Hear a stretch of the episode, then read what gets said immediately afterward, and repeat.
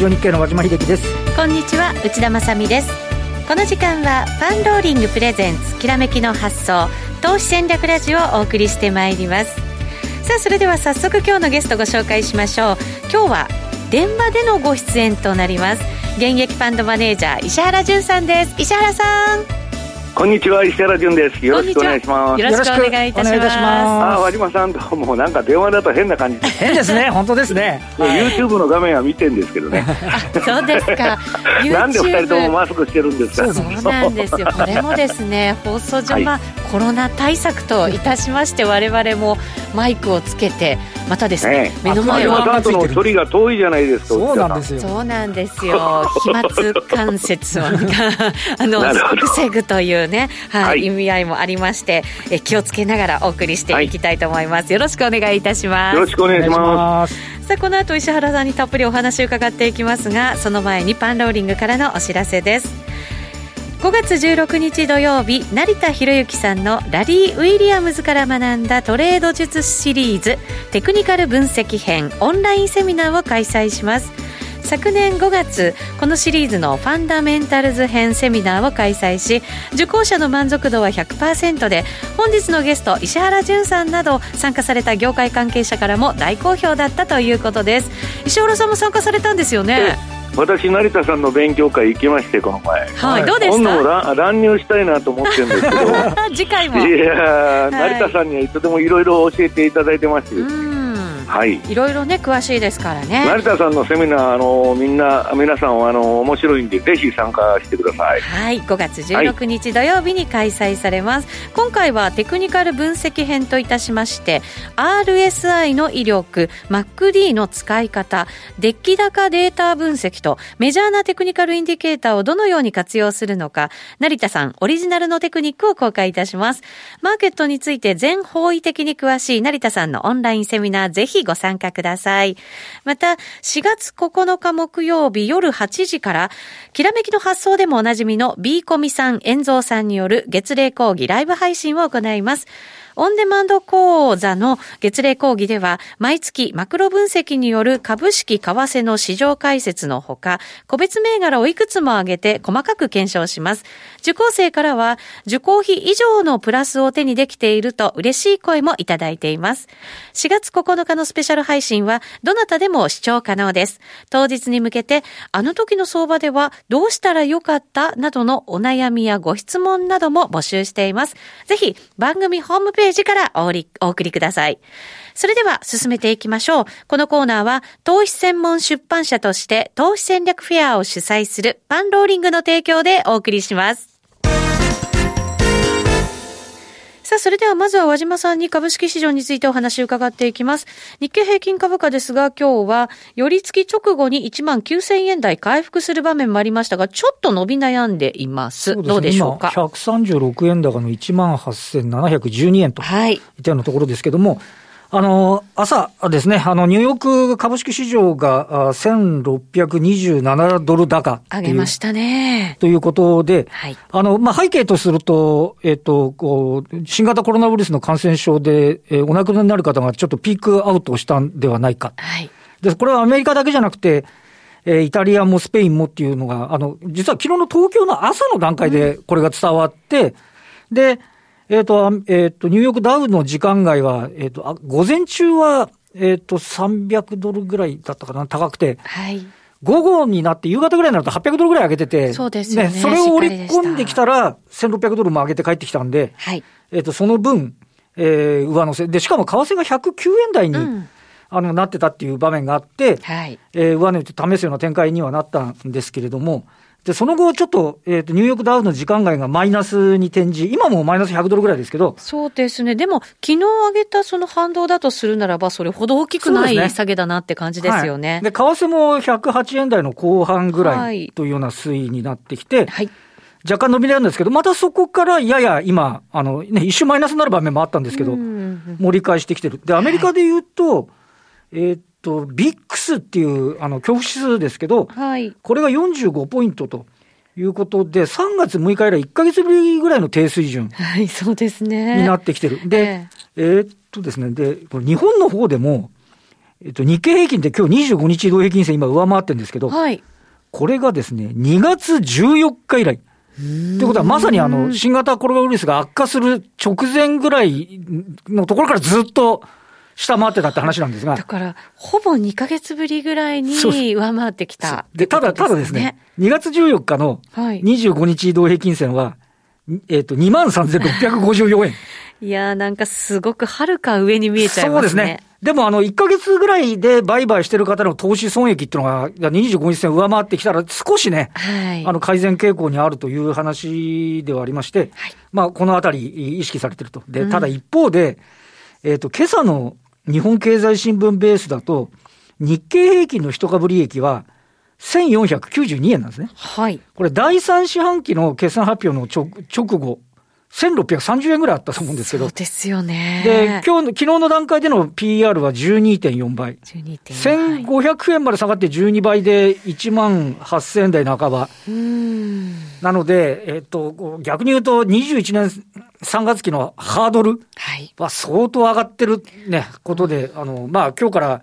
あの、緊急事態宣言、あの、日本も出てきますけど、はい、いかにピークアウトして、早くアクセル踏めるようになるかっていうのはね、うん、やっぱりちょっとあの今後のポイントじゃないかなというふうには思いますね。本当そうですね。我々もだから本当にこの短い期間、はい、しっかりと心をね、引き締めて、ね、気持ちを引き締めてやらないといけないですね。あの、ね、あの、108 8兆円ですかね、経済対策、はい、実効性があるかどうかちょっと、まあ、水部分がよくわかんないんですけど、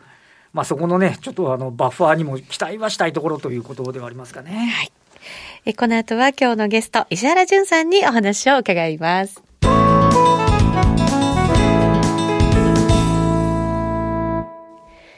改めまして、今日お招きしているゲスト、お招きではないですね。電話がつながっています。現役ファンドマネージャーの石原淳さんです。よろしくお願いします。よろしくお願いします。はい。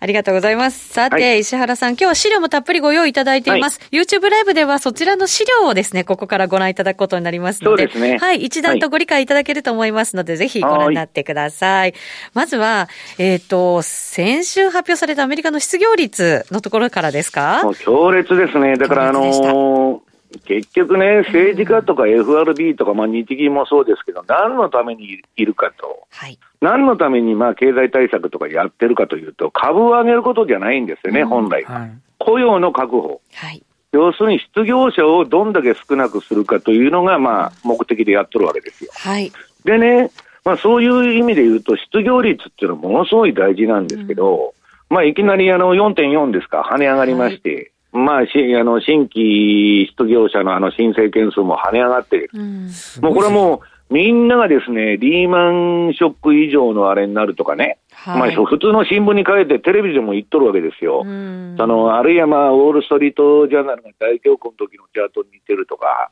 で、まあ、それはともかく置いといて、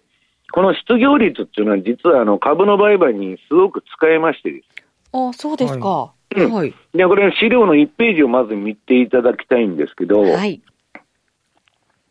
あっと、資料の1ページですね。これがアメリカの失業率。はい。で、失業率が、あの、うんと、出てて、それに緑色の、あの、移動平均線がそれ、引いてあるチャートなんですけど、は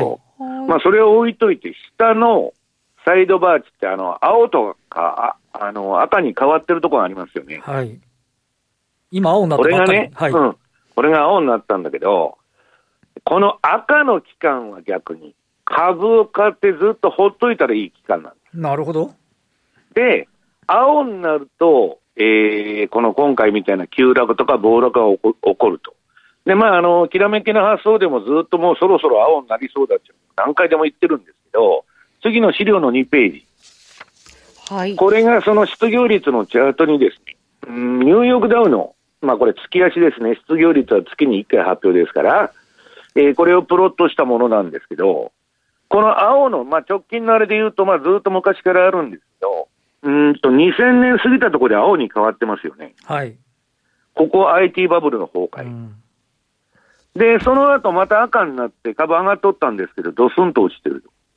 これがリーマンショックです。うん。で、今回そこからわーっと株上げてきて赤の期間がまあ史上最高に長かったんですけど、今青になったばっかりと。いうことなんですね。なるほど。なんか始まったばっかりみたいな感じですね、これね。うん、だからまあ、まあ、言葉は悪いけど、終わりの始まりとみんながそれで言っとるわけですよ。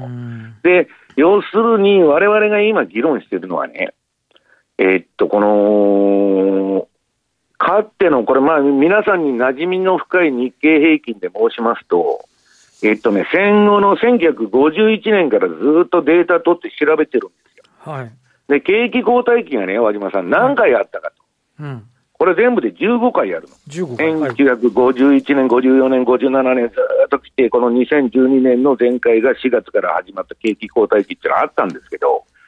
で、過去の15回のね、平均的な日経平均の下落率は、まあ、その時々によって違うんですけど、平均すると29%。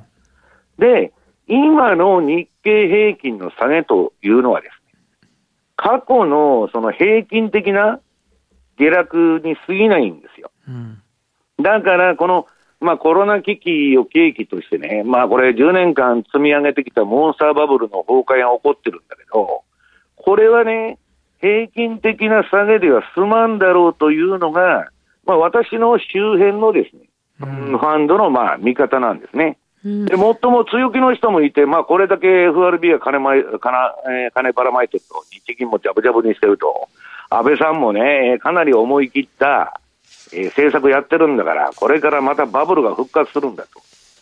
確かにですね、金ばらまいただけは一応上がるんですけど、一瞬は。はい。持続性があるのかどうかということを見ると、次のね、えー、日経平均の月足。はい、えー、これ資料の3ページです。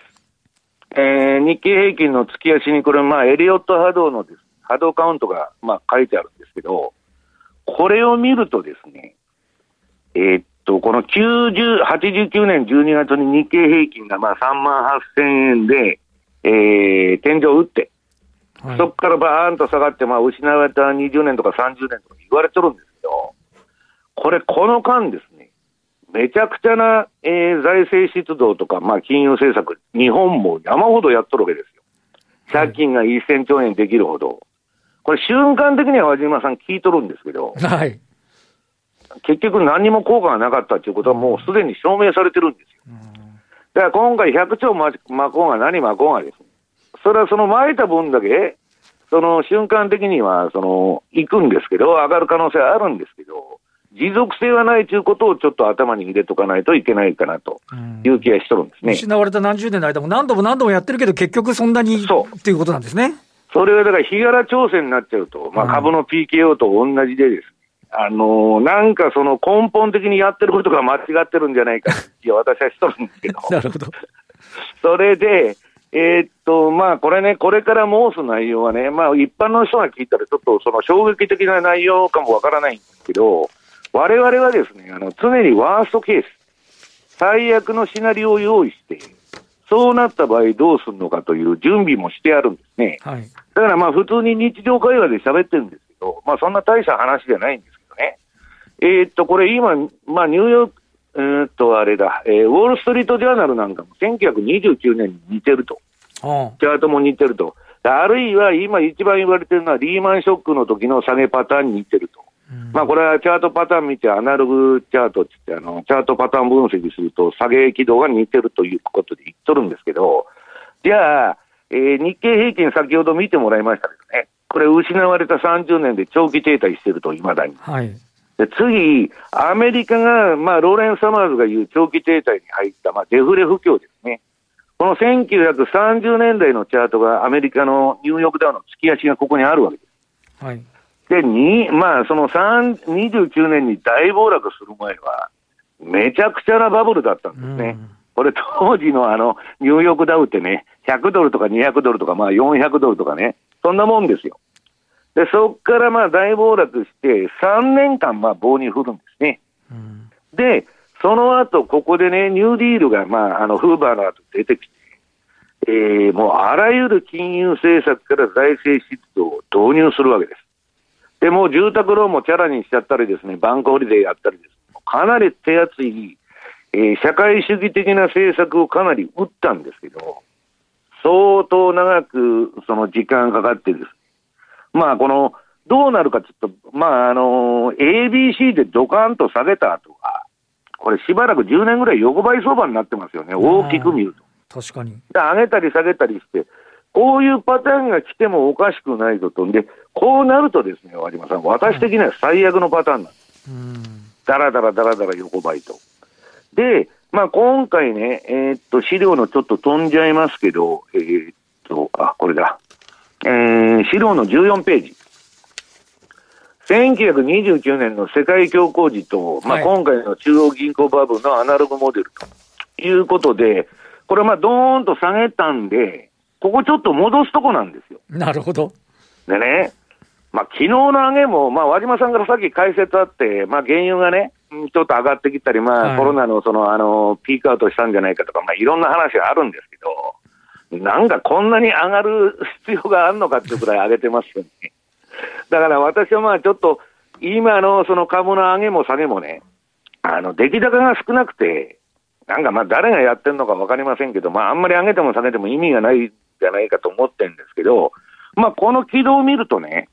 ここは下げ3波で A と下げて B と下げて C と下げると。で、これがまああの、パターンなんで、まだ最初の A が出て、今戻りの B をちょっとやっとる形になってるだけかなという気が私はしてるね。うん、で、まあ、と、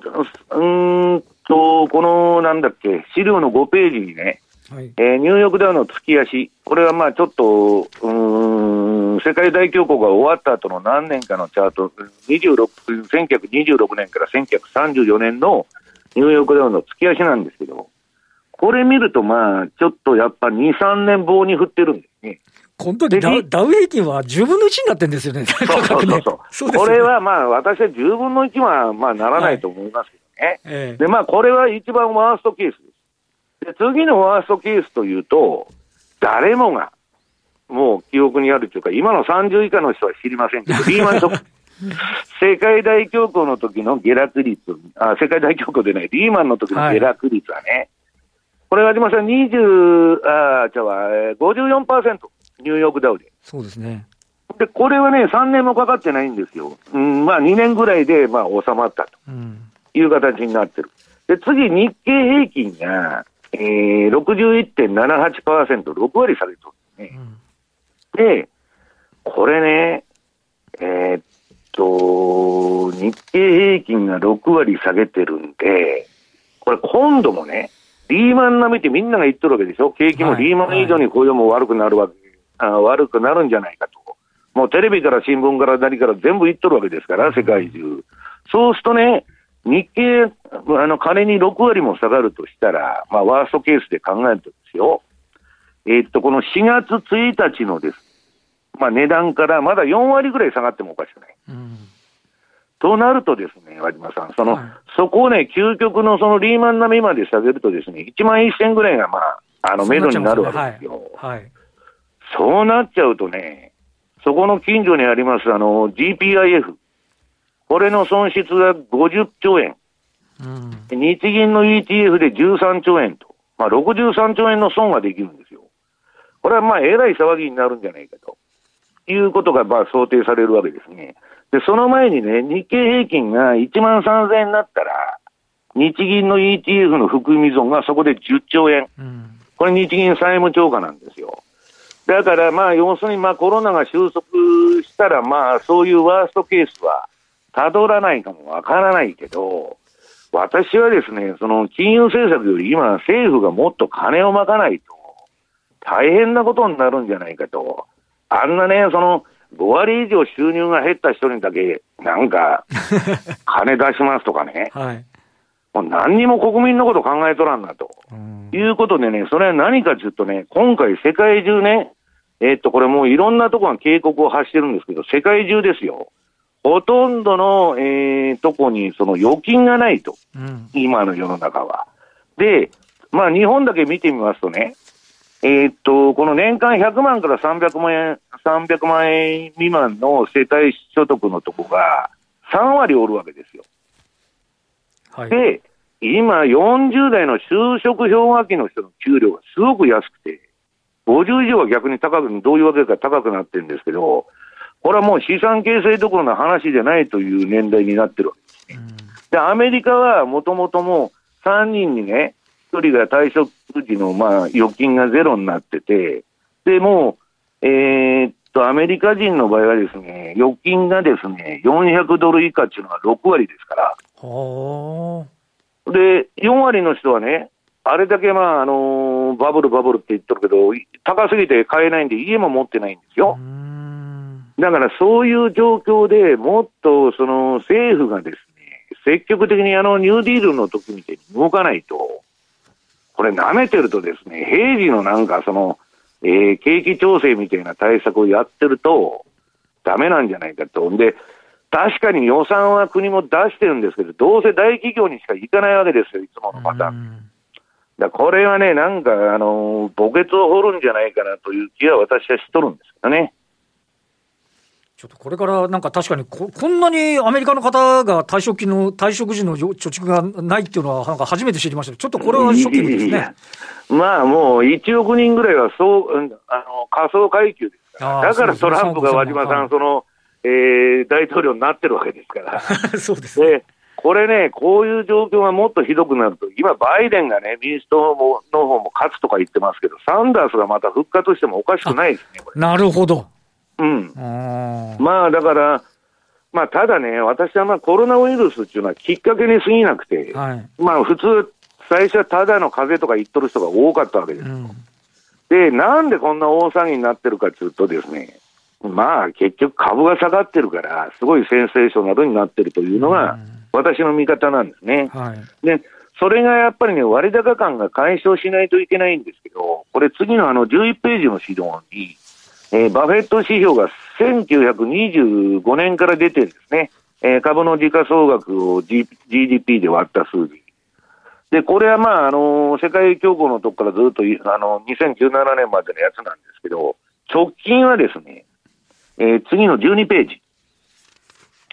えー、ウォーレン・バフェットさんが見てるバフェット指標っていうのは、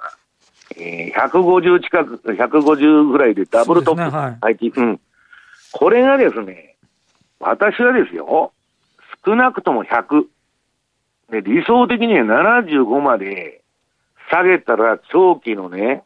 絶好の買い場が来ると思ってるんですけど、うん、まあ、まだちょっとね、通常の調整に過ぎないなと。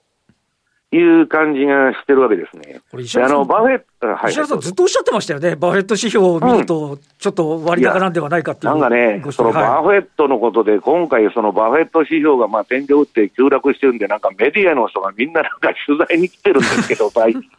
なんかバフェットさんっていうのは、神様、仏様、バフェット様と言われててね、はい、でこの前ね、彼、デルタ航空をナンピンしたんですよ。あはいはい。うんちょっと打診で買ったん14兆円もお金持ってるから、現金を。投げちゃいましたね、確かね。すぐ損切そうでしたよね、確かね。だから、はい、もうバフェットでも、まあ、打診買いの域に過ぎないんだけどね。はい、あの人が、その、和島さん、短期損切りなんかするわけないじゃないですか。ああ、そうですよね。そんだけの相場だってことなんですよ。なるほどね。だから、その相場だからね、もっとも上げ下げしてずっと下がるっていうわけじゃないんだけど、目先はね、次にあの連銀のバランスシート見てもらいますと、はい、もう、めちゃくちゃな、もう和島さん、私はね、金融の世界が狂ってしまったんじゃないかと 思ってるほどね、もう天文学的な金ばらまいてるわけですよ。当然、それでバブルする可能性もあるわけですよ。はい、巻いた分は。で、そこでリバウンドが起こると。いう可能性もあるんですけどね。一方でね、これ全部借金でしょ。はい。今ね、まあ、この連銀のバランスシートだけで5.8兆ドルに達してるんですけど、うん、まあ、債券王、債券王のジェフリー・ガンドラックなんか10兆ドルまでやるって言っとるんですよ。うん、はい。ここからまだ倍に増えると。この過程で、そのまあ、その借金、まあ、相場が止まらないんで、もっとやれ、もっとやれっていうふうになって、まあ、最後は日銀みたいに ETF 買うのか知りませんけど、はい、これもうね、もう出口も何にもない。もう、やりっぱなし。後のことは何も考えないと。そうなると、どっかにサイドエフェクトというか副作用が出て、まあ、究極ドルが売られるんじゃないそこですね。はい。いう話になってるわけです。でね、これね、皆さんね、その、FRB とかその、まあ、あれが政策やってですね、金ばらまいたからバブルするんだって喜んでるのはいいんですけど、うん、まあ、私も儲から何でもいいんで、それで上がるんならね、はい、買いで乗って売ったらいいんですけど、今ね、結局、アメリカにおいてね、1ドル、和島さん、経済成長を指そうと思うと、米国経済を、はい、3ドルの借金しとるんですよ。あなるほど。で、今のこの金のガンドラック的なその見方のばらまき方によると、少なくとも1ドルの経済成長を生み出すのに、アメリカは債務、まあ借金ですね。これ5ドル必要とすると。でこんなものはね、もうその資本主義じゃないだろうというレベルまでいっちゃって、まあそれが出てるのが資料の15ページの GDP に対する債務の割合と経済成長。だから、1ドル経済成長さすのに3割。あさあの3ドル、はい、これから5ドルになると。いうことで、もう実際には、M、MMT 理論の世界に行ったらと、うん、無限に金すれと、はい、インフレになったら終わりですけどね、いう路線に入ってるんじゃないかなと、うん、逆に私は和島さんに質問したいのは、はい、今、なんでこんな株上げたんですか？これどうなんですかね、あの、ななんていうんですか、パンデミックが収まってアクセル踏んで戻す、正常に戻るみたいなイメージっていうのは、やっぱちょっと書きにくいですかね？中華もうちょっとそこの方でね、上げたり下げたりって、鍋底形成とかするのが、確かさが出るんですけど、ええ、また千何百ドルとか上げたら、またさ、千ドルぐらい下がるんじゃないかそうですね、確かにね。だから、ボラテリティがこれ、まだ収まってないのかなはいいや、あるんですよ、その原油で減産するんじゃないかとか、ね、パンデミックがどうのこだけど、パンデミックが収束するような事態には全然なってないじゃないですか、はい、冷静に考えると。だからなんかね、うん、まあ、その薄商いの中、短期のショートカバーがまあ買い戻したのと、まあ、PKO がかなり入ってんだなと思いますけど、いずれにしてもね、今、日経平均見てもらいますと、調整相場なんですよ。はい、もうそうですね。えー、16ページのチャート。はい、強い日経平均が売りトレンドが終わって、はい、えー、上の青い標準偏差と赤の ADX が綺麗に天井をつけてピークアウトします。うん、はい。ここからもうランダムな、あの、上げ下げの相場ですから、上げとってもあんまり意味ないし、下げとっても意味ないと。うん、で、次のトレンド待ちっていう感じなんですけど、まあ、ちょっとやりにくいこと、この上ないなというパターンにまあ、形になってるわけですね。はい。この後もまだまだ YouTube ライブでお話伺っていきたいと思います。はい、さて、石原さんのメルマガマーケットの極意ですが、月額1500円とかなりお値打ちの価格設定となっています。さらに12ヶ月購読ですと1万5000円で月額購読より2ヶ月分お得にお読みいただけます。ぜひ番組ホームページからお申し込みください。また3月に開催されたオンラインサミットの石原さんのライブ配信ですが、3月31日まででしたが延長して4月の末までご覧いただけるようになりました。ぜひご覧いただきたいと思います。さてラジオの前の皆さんとはお別れとなります。また来週も素敵なゲストにお話しいただきます。このコーナーは投資専門出版社として投資戦略フェアを主催するパンローリングの提供でお送りしました。